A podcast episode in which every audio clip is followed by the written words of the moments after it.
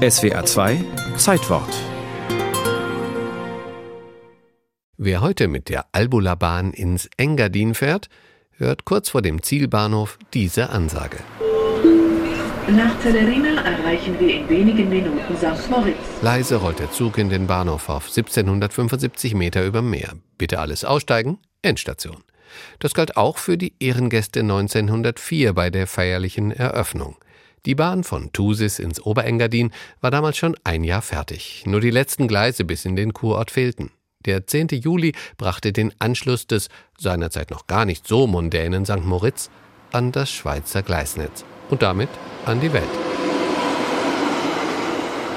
Seither rollt der Verkehr über die Albula-Bahn. Thusis St. Moritz, knapp 62 Kilometer, fast 1000 Höhenmeter, 144 Brücken, eine Meisterleistung der Ingenieure. Das nötigt auch heutigen Lokführern Respekt ab, so wie Gion Capres, der während der Fahrt im Führerstand davon erzählt.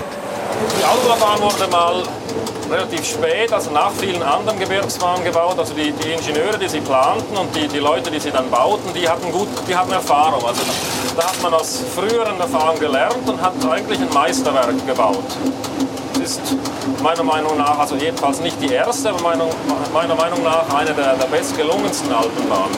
Viele, die am Bau beteiligt waren, hatten vorher für die Gotthardbahn gearbeitet. Eine besondere Truppe, diese Bahnarbeiter, die unter schwersten Bedingungen Gleise verlegten und Brücken bauten.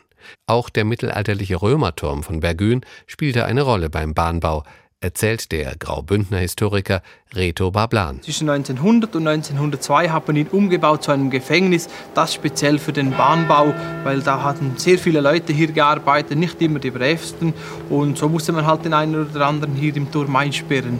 Gebaut wurde gerade mal gut fünf Jahre. Dann war die Strecke bis St. Moritz fertig. Zunächst kein Grund zu feiern für manche an der neuen Bahnstrecke. Peter Hertli von der Rätischen Bahn erzählt es während der Reise auf den historischen Gleisen. Zuerst mal war das äh, sicher von Dusis bis nach äh, St. Moritz ein Schock, weil über Nacht fiel ein wichtiger Gewerbszweig einfach in sich zusammen. Der ganze Postkutschenverkehr über den Albula Pass, den gab es einfach nicht mehr. Und über Nacht war diese äh, Bahn, diese verteufelte Bahn da, aber die Burgunder haben dann ziemlich bald aus dem Tourismus profitiert. Mit der Bahn verbanden sich weitreichende Hoffnungen, was man dem Bahnhof von St. Moritz auch ansieht, denn gebaut wurde er als Durchgangsstation. Die Gleise sollten weiter über den Maloja-Pass nach Italien verlegt werden. Daraus wurde nichts, Finanzprobleme und dann der Ausbruch des Ersten Weltkriegs verhinderten es. Gleichwohl entwickelte sich zügig ein intensiver Verkehr auf der Strecke, und bis heute zieht die Albula-Bahn Touristen aus der ganzen Welt an, wegen ihrer landschaftlichen Schönheit. Täglich kriecht der Glacier Express als der langsamste Schnellzug der Welt über die Schmalspurschienen. Seit 2008 zählt die Bahnstrecke zum UNESCO-Welterbe. Gediegen reißt es sich, Stichwort Eisenbahnromantik, ein Mecker für Eisenbahnfreunde.